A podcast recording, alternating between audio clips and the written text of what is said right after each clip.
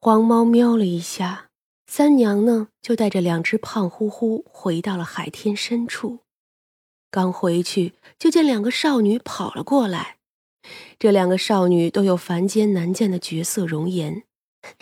主人回来了，我也不是回来一次，你们淘气的很，几次回来也不见。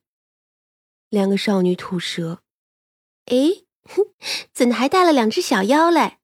瞧这法力低微的，这麻雀，哎呦，是刚开灵智吧？三娘笑了笑，我回来种一棵树，说着就把长生的本体拿出来。主要是啊，这海天深处什么神树没有啊？这么朴实无华的，还真是头回见。三娘呢，就在一处洞穴高处的平地找了个地方，先找了一件法器丢在那儿，免得这里太潮湿，树啊长不好。然后呢，他就把长生的本体取出来，把树种下去。平时都看着点儿，这树啊受不得太潮湿。两个少女点了点头。与此同时，已经到林州的长生忽然觉得通体舒畅。哎，我感觉我的本体被种在了一个好地方啊！张大笑了笑，嗯，嘿，那以后我修行会不会比你快呀？张大看他，那你呀要勤快一点。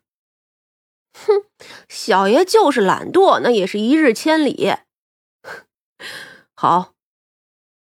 三娘到了林州的时候已经是九月了，不过林州的九月是没有什么寒意的。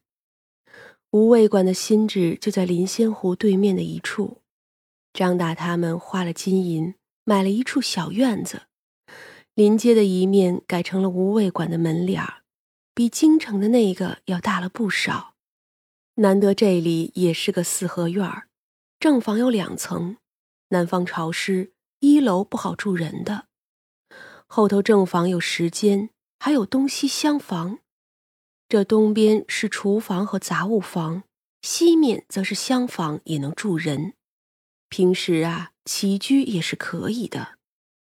正房十间更是好弄，正中有五间，一个套房，左右带着小厅。这里自然是三娘和薛冲的，两边的房子，一间是张大和长生住，一间是胡大娘，最后的一间则是秀娘的。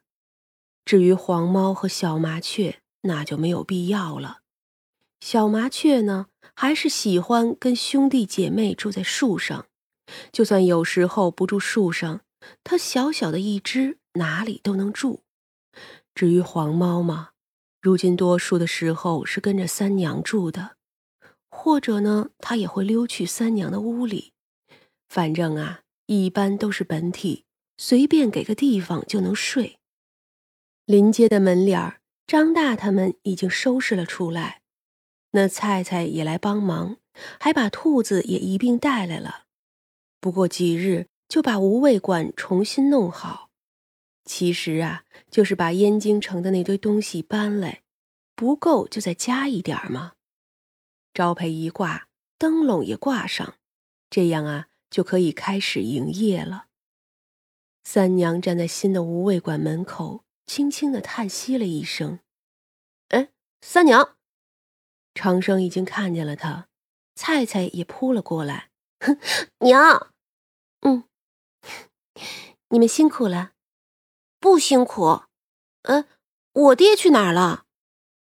菜菜如今叫爹，那也是十分的熟练了。打仗去了，很快就会回来。菜菜点头，他的思维多数时候还是妖族化，就没觉得这打仗是个事儿。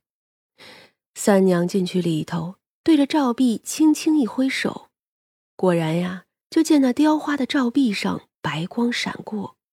牛头鬼的身影立马浮现，三娘啊，咱们这就再见着了呀。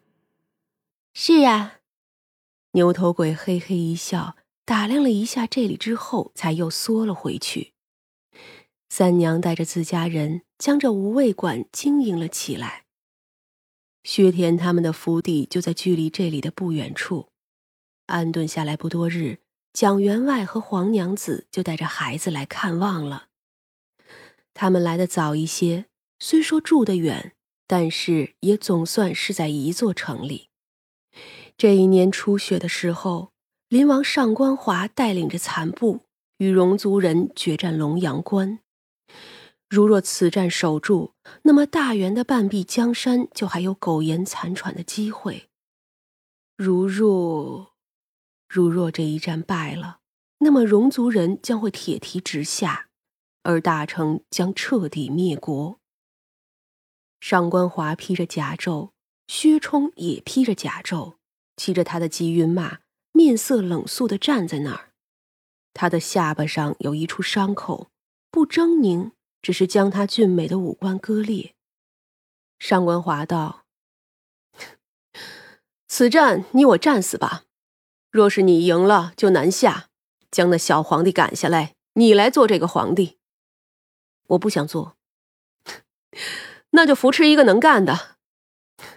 你要好好活着。”薛冲没有说“我死了如何”，他只是举起了手，在那一片龙鳞上亲了亲。天边的雪花越来越大，随着后头的鼓声响起，进宫的使臣到了。吉云果然不负其名，迅速的奔出去。薛冲手中的长剑稳稳的拿着。其实到了如今，他已经能感受到一些东西了，可他并不想后退。果然，战死就是归宿，他觉得无愧于心。血战三日。这大雪也就下了三日，三日后的清晨，戎族终于退兵，他们再也无力南下。只是这大城的将士也已经死伤惨重，无力去拿回那丢失的山河。远在江南的三娘轻轻叹了口气，闪身离开了无畏关。龙阳关的战场上，处处都是死尸。活着的人已经动不了了。上官华跪坐在自己战死多时的战马身侧，靠在那战马身上。他此时一点力气都没了。有的人在哭，有的人只是麻木的坐着或者躺着。此时此刻，就连后勤的人都已经战死大半，没有人来接应。雪似乎更加大了。沸沸扬扬，像是还起了山岚。忽然，上官华看到空中闪过墨黑色的庞然大物，那是龙。三娘在龙阳关的上空盘旋了一圈，发出清越的龙吟，之后化身一名蓝衣女子，撑着一把雪白的伞，落在了尸体横飞的战场上。那雪还在下，可雪白的雪盖不住那赤红。三娘的裙摆纤尘不染，她走过的地方开出了一朵朵嫣红的花，然后那花一闪而逝。上官华看着她，却动不了，也开不了口。三娘走到吉云身边，吉云对她打出一个响鼻。然后用头供着靠在战车上的人。三娘蹲下来，伸出手，轻轻的抚摸那人的脸。那是他的小将军，那双明亮的眸子闭着，他的胸口被无数的羽箭刺穿，早已死去多时。三娘叹息，挥手将那些羽箭取走，而此时小将军的胸膛都已经没有血液流出来。季云痛苦的嘶吼了起来，三娘拍他的头：“不要难过，你主人还在呢。”三娘抬头看着站在一旁的魂体，正是干干净净、威风凛凛的小将军。三娘站起身来，对着小将军微笑：“ 我来接你回家。”